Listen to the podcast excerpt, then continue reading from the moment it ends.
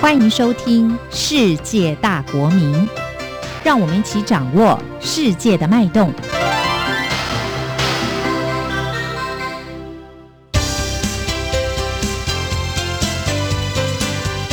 公民新世界。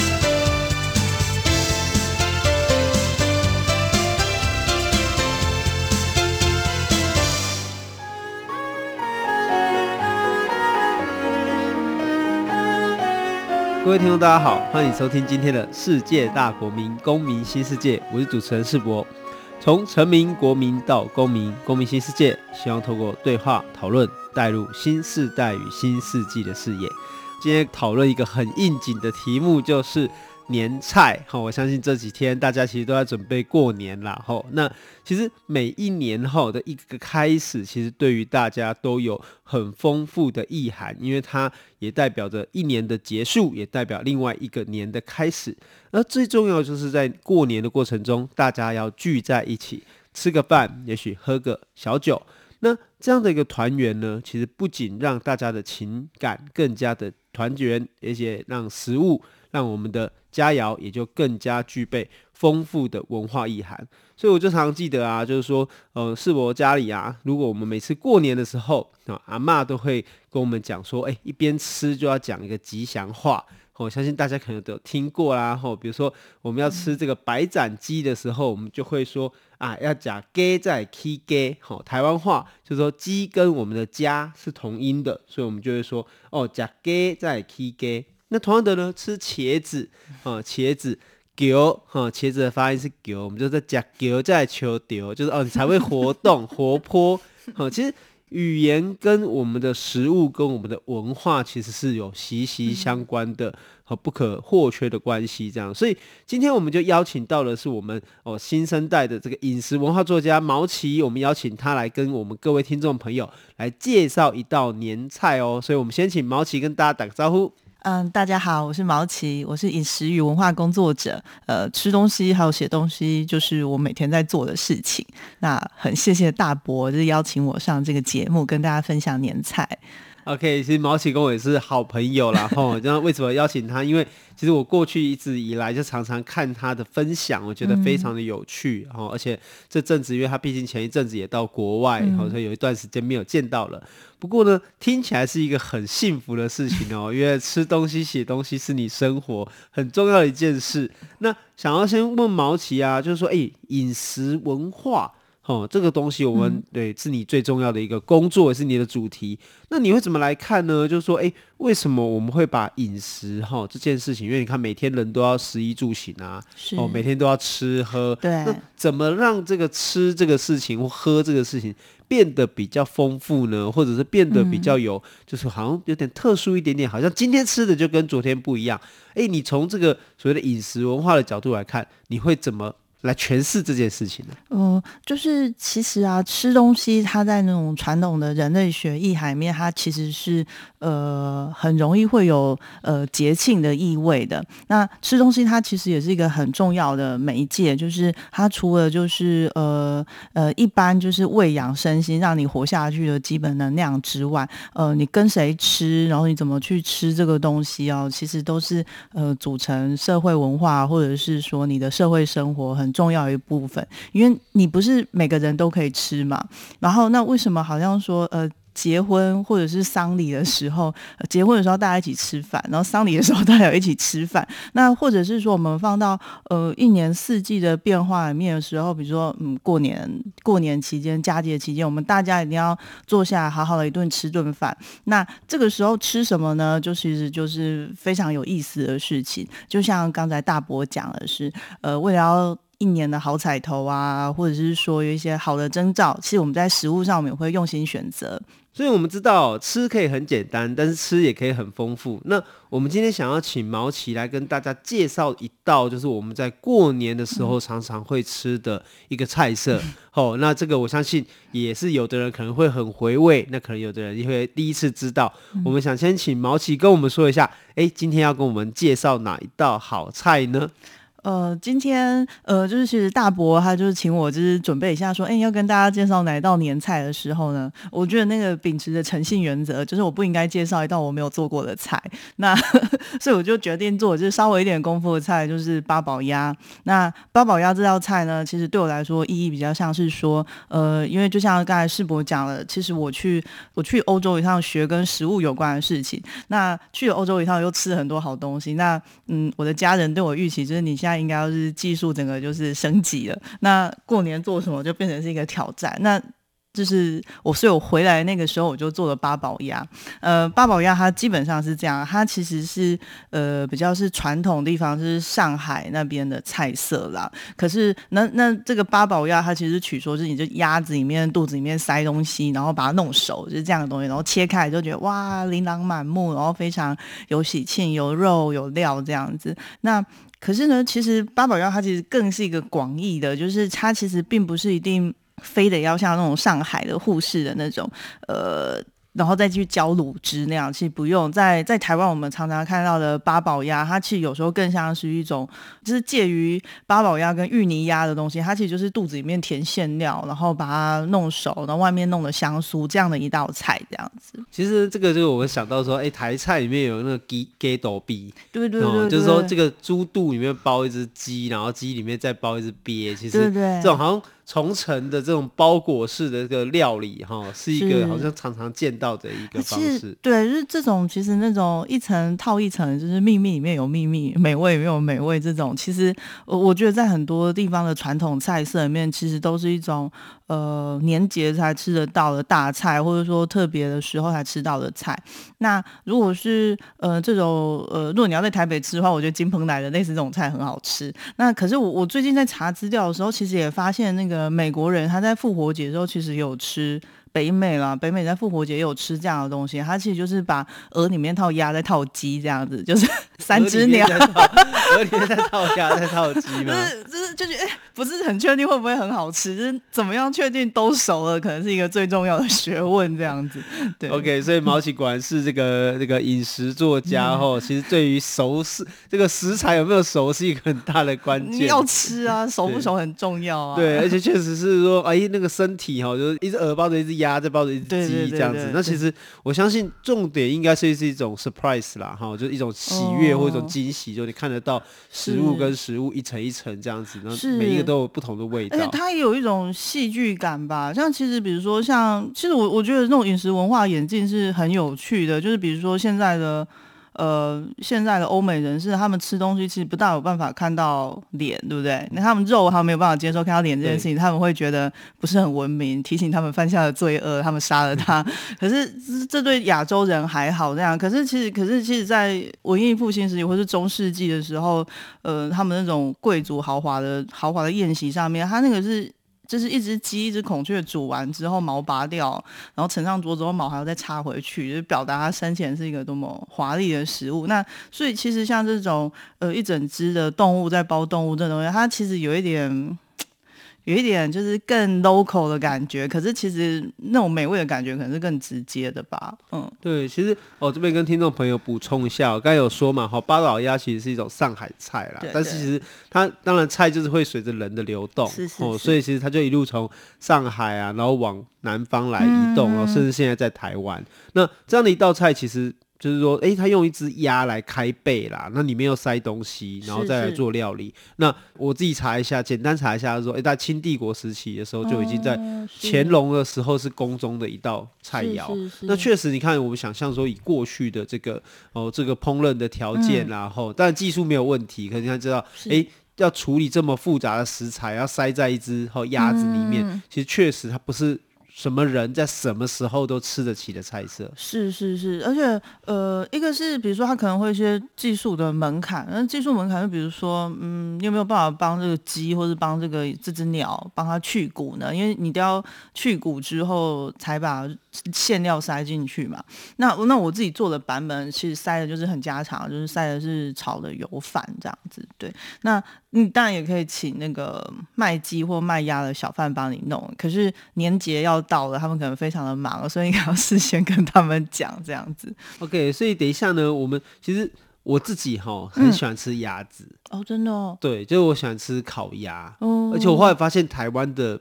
北平烤鸭，哦，好像跟北平的北平烤鸭也会有一点点这个在地化的自己的特色，这样子。是是是是。对，然后我就记得说有个笑话跟大家分享，就因为我以前在台北住的时候啊，然后我家附近就有一间烤鸭店，嗯，然后因为大家聚餐的时候都会跟大家讲说，哎，那每个人带一道菜这样子。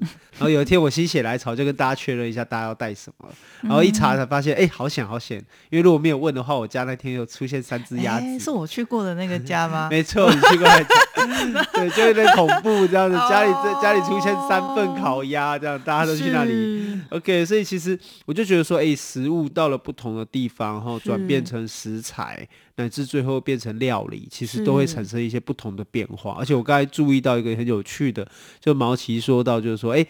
好像呢，过去我们可能像以前在家里啊，哈、嗯，比较不用负担这个煮的煮东西，是，哦，只要负责吃东西，哈，洗碗。嗯、那毛奇刚才就聊到说，哎、欸，好像。出国哈念了一趟哈，我们下次来找你分享一下这个 这个意大利游学的经验，这样子。好的。对，那你又提到说，哎、欸，发现说去了国外一趟之后，回到家以后，好像爸妈对你的期待有一点不同，是不是？你开始常常下厨吗？或者是说，哎、欸，他会希望，哎、欸，你在这个说的一口好菜，写的一口好菜以外，他会不会也期待你要怎么样做得出一道好菜，就是跟他们分享？哦、呃，我我必须要讲，就是即使我是一个出国念完书的的 的的青年，我回到家还是一个女儿的角色，这样那。通常厨厨房就是妈妈的传统领域啦，所以就是呃，我在做这些菜比较像是说，哎，他们当然就是说，你可以做一些比较大的菜，有一些惊喜、比较复杂的菜色来当桌上的亮点。可是，嗯，至于这个，比如说这个晚餐的怎么进行这件事情，其实上我觉得还是呃，我还是相当尊重我我爸妈或者说我的家人。他们希望这件事情怎么进行，然后我来做调整，这样子。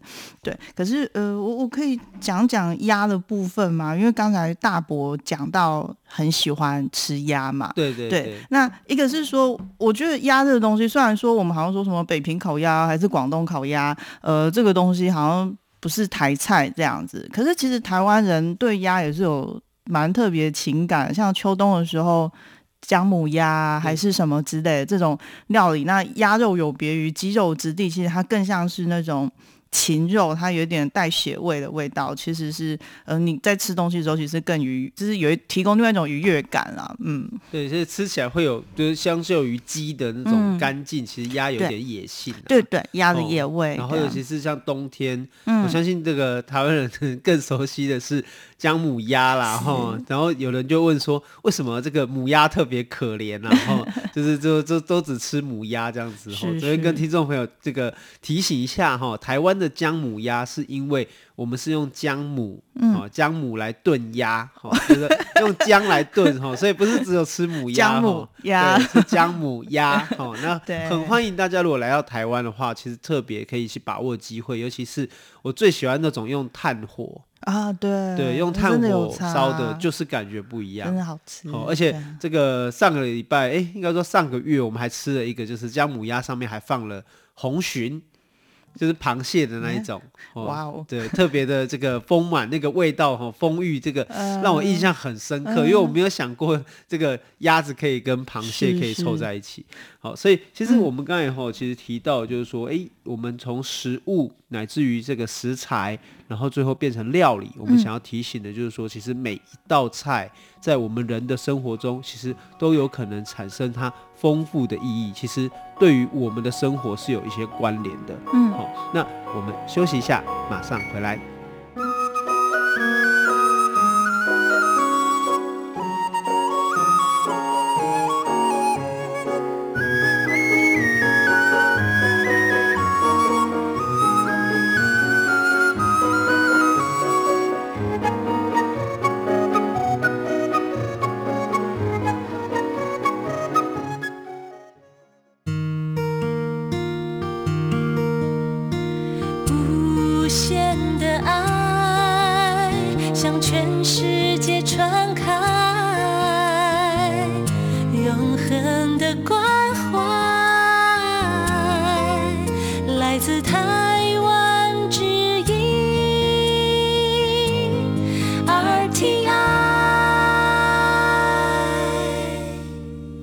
大家好，欢迎你回来《世界大国民公民新世界》。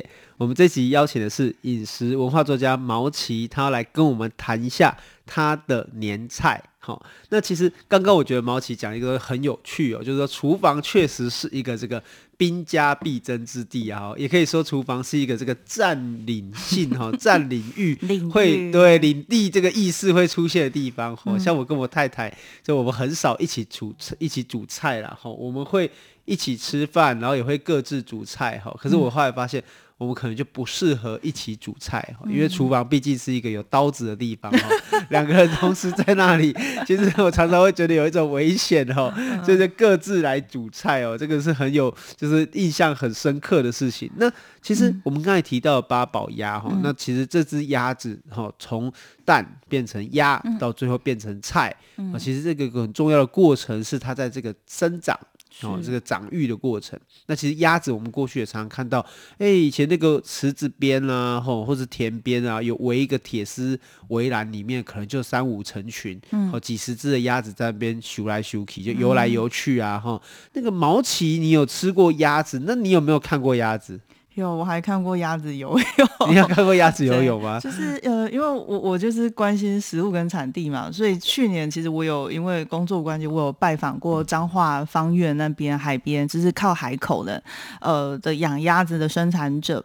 那基本上这样的养鸭的规模或者养鸭的场呢，其实在中南部算是蛮常见的。那其实我们本来其实就是会有一些呃鸭肉的需求。那台湾现在的几个几种鸭子里面。比如说，呃，或者说近年来我们很喜欢樱桃鸭这个品种，这样樱桃鸭其实是一个，它其实本来是北京鸭，然后被英国人在一个叫 Cherry Valley 的地方拿去养，养了之后就得到一个产地名叫樱桃鸭。它的特点就是它的呃油脂相对分配的均匀，所以现在是呃市面上蛮受欢迎的鸭种这样子。可是作为台湾的养鸭场，我们还是会养一些像是番鸭啊什么之类的，它可能呃我们会觉得肉质。比较有嚼劲儿，可是它拿来炖汤是耐久煮的这样子。那比较特别的是说，因为现在是冬天嘛，那鸭子这个东西是这样子的，就是它鸭子有一点皮下的油分的时候，你会吃起来肉比较嫩，比较好吃。然后鸭皮也可以吃的，就是脆脆的感觉，用心煎。然后呃，所以比如说像鸭胸这个部位，呃，夏天冬天的尺寸啊，可能会差到快一倍这样子。所以大家是呃冬天的话，可以尽量多品尝吃鸭是蛮。好的，这样。所以你刚刚有提到，就是说，哎、欸，其实不同的料理要适用的鸭子其实也不太一样。比如说我们吃的姜母鸭，可能就比较接近番鸭。对对对，就是番鸭、土鸭。可是，呃，像比如说现在流行的，比如说宜兰有一个烤鸭很有名的饭店，它就是宣称它是用樱桃鸭这样的。樱桃鸭在宜兰也有养了。是是、嗯、哦，所以你刚刚有提到说，其实樱桃鸭其实是。原来是北京鸭，然后只是后来到了英国，叫什么 cher 那个 Cherry Village，对樱桃庄这样子。樱桃庄、樱桃谷之后，然后再。那个品种稳定了之后，又出口到其他地方。是是是哦，所以其实如果像我们刚才提到，像这种八宝鸭这样的年菜啊，嗯、它是比较适用。当然，可能一百年前、两百年前，它有它的鸭子品种。是是是。但是如果以我们现在要做八那个八宝鸭的话，我们会比较推荐用什么样子的鸭来做会比较好？呃，我自己是用樱桃鸭，因为我还是因为我有个弟弟嘛，年轻人还是想要吃到那种。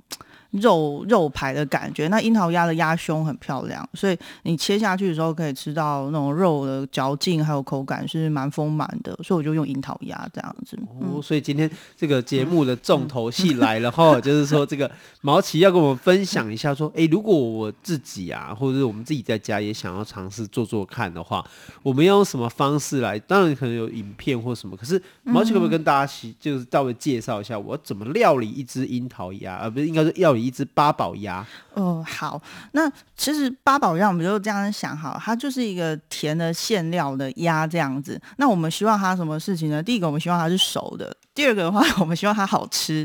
我帮大家做一下注解，就是那个甜的馅料不是 sweet，不是不是甜，是一个动作，是一个动词，塞进去，对，是一个塞的馅料，对对对。OK，好，继续。对，所以呃，我们就掌握几个原则，我们希望这个鸭子最后全部都是熟，里面是熟，外面是熟。然后第二个的话，我们希望它好吃一点，所以皮可以脆一点，就是呃，发挥这只鸭子它的它的特长这样子。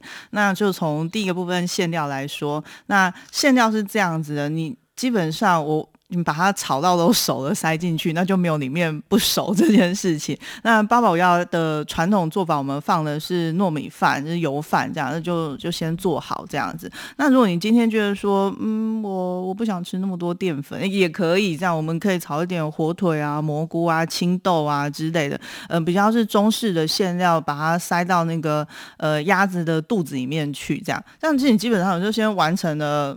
百分之六十吧，然后呃，接下来的话是鸭肉这个部分，呃，一般在处理就是禽肉哦，禽肉不只是鸭肉，还有鸡肉。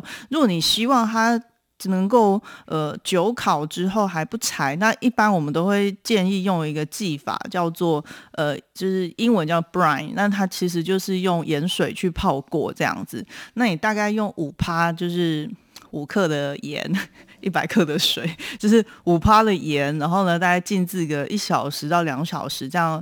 呃，然后你如果希望鸭肉或者是这个肉还有点味道的话，你可以再加点香料，就比如说你要呃胡椒啊，还是月桂味，还是肉桂都可以这样子。呃，你把它静置之后再拿出来，它的那个整个保水度会比较好。然后塞馅料，然后呢，呃，然后表皮擦干啊。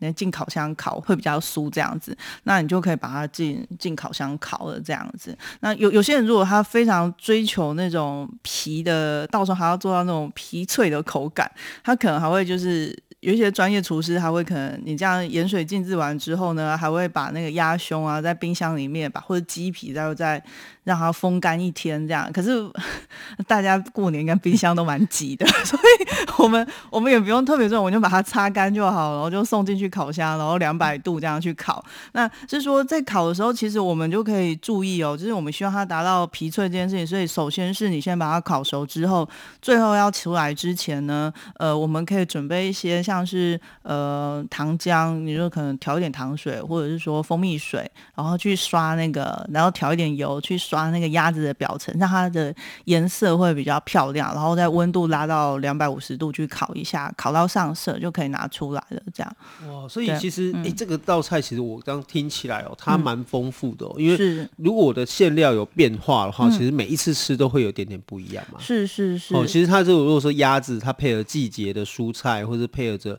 就是你这一次你比较想吃什么口味的东西，你把它放进去，其实八宝鸭应该是千变万化啦。是是，你要放什么都可以。对、啊，而且而且而且切拆开的时候，其实应该会有 surprise 这样子。对对，我我还记得我做这道菜的时候，其实就是在那个呃老家的年夜饭，我就先做好回去再加热这样。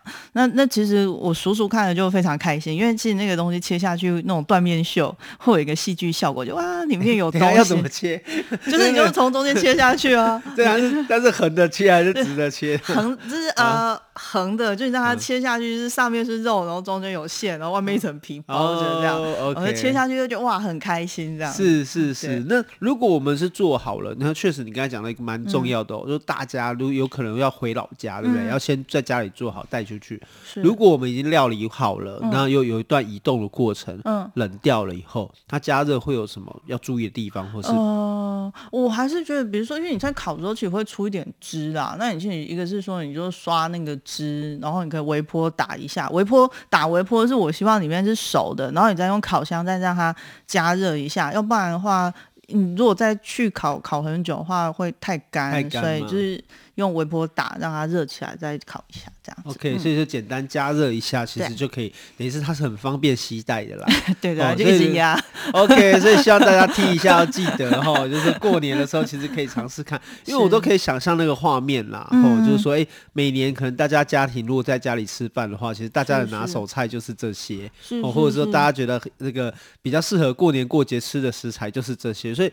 多多少少吃了二三十年，也是会有点这个太熟悉了啦哈、啊，所以我们这次其实用了一个不一样的菜色，就是希望让大家也有一些变化。嗯、可是哎，毛奇这道菜你大概做过几次啊？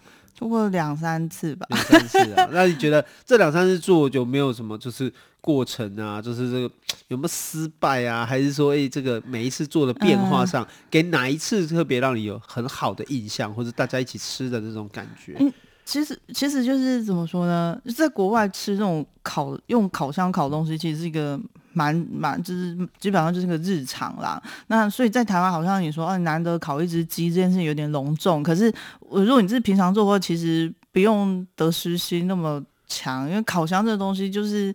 你烤不熟，你就继续 烤就好了。这样子，我们如果没有要追求就是那种高超一次到位的话，那呃，甚至是说，你其实，在烤的时候，烤这个鸡或者烤这个鸭的时候，其实我们都还是可以用一些全食物的概念这样子。我说全食物的概念是说，呃，如果你今天没有烤得很精准，有些地方没有熟，呃，或者说你烤完还有一些。鸟类的禽类或者是鸭子骨架、鸡骨架，那东西你可以拿去煮汤啊，那这也没有什么，就是你就拿去炖汤这样子。那如果我们希望它成功的。的几率高一点的话呢，那其实就是真的是你在烤这只鸭的时候，你就要比较小心的去照顾它。比如说呢，鸭胸的部分肉是最厚的，所以那个地方可能会是比较难穿透、比较难熟的地方。所以你一刚来的时候，可能要把它朝上烤这样子。还有一些关节的部分，它也是比较不容易熟的，所以这个部分你可能在试的时候用那个就是戳针或者是筷子戳一戳，看一下。多关照一下那个状态，帮他调个位置，这大概就是这道菜的的的秘诀吧，不算是秘诀，就是要注意的地方，然后就比较厚的地方，或者比较不容易照照射到那个烤箱的对对对火源的地方，就是帮他翻个面啊，刷个酱汁啊，但这样其实不大会失败哦。嗯，OK，那。哎、欸，如果说我们真的没有办法自己煮啊，嗯、就是说我们可能真的在过年比较忙，嗯、然后然后想说，哎、欸，在在台湾或者说在台北啊，嗯、有没有什么地方是可以吃到这个比较道地的八宝鸭？有没有推荐的地方？呃，如果是鸭子的话呢，呃，我觉得要吃好吃的鸭子这件事情，然后你不是一定要追求烤鸭的话，其实比如说，呃，有一些呃。比如说，你去上海菜的馆子，你其实是蛮容易找到像是八宝鸭的这样子。可是，即使你去的不是上海菜的馆子，有一些稍微有一点台菜类型的馆子，你可以找看看，像芋泥鸭。芋泥鸭我觉得非常、欸、对对，芋泥鸭它是很类似的东西，我觉得非常的好吃。它下面衬的一个是那个。调了油葱的芋泥很肥，很好吃。对，然后我觉得这几个都是可以参考看看的，或者是说，呃，像那个黄婉玲老师在台南的黄婉玲老师，他他的年菜其实有一个那个古法的香酥鸭哦，那其实他这个鸭子做法其实就用上了几种呃，你在家可以使用的。把鸭肉弄熟的八宝鸭技巧，就是一个是你可以烤它，然后你也可以蒸它，你也可以去卤它这样子。那这道菜难是难在说你在做这些又蒸又卤又烤它的过程当中，你那个皮要保持完整。嗯，皮要保持完整。嗯，真难的是这个，就是你真的要说怎样弄熟都可以吃啊，那只是说呃那个功力高下去，就是看说这个皮完漂亮，对，卖相还在不在？对对对，然后然后因为他那个鸭子又黄婉玲老师鸭子。又炸过，所以那个骨头很酥，所以他会上场的时候就会很戏剧化的，就是他没有去骨，他会压一下，然后就会有那种裂帛般的声音，像那个妲己丝那个 绸缎的那个，就觉得哇骨头好酥，然后就会很很兴奋这样子。OK，我其实也想到就是说，哎、欸，那个很多人都不吃鸡皮、鸭皮，可是我一直觉得禽类的。这个这个皮是最香酥好吃的哦。那今天很高兴，我们邀请到饮食文化作家毛奇。Hello，食衣住行其实是我们最基本的需求哦。不过人的特殊之处就是我们会把它赋予丰富的以及原本之外的意涵。好的，那我是主持人世博，感谢你收听今天的节目《世界大国民公民新世界》。我们下周再见，大家新年快乐！新年快乐！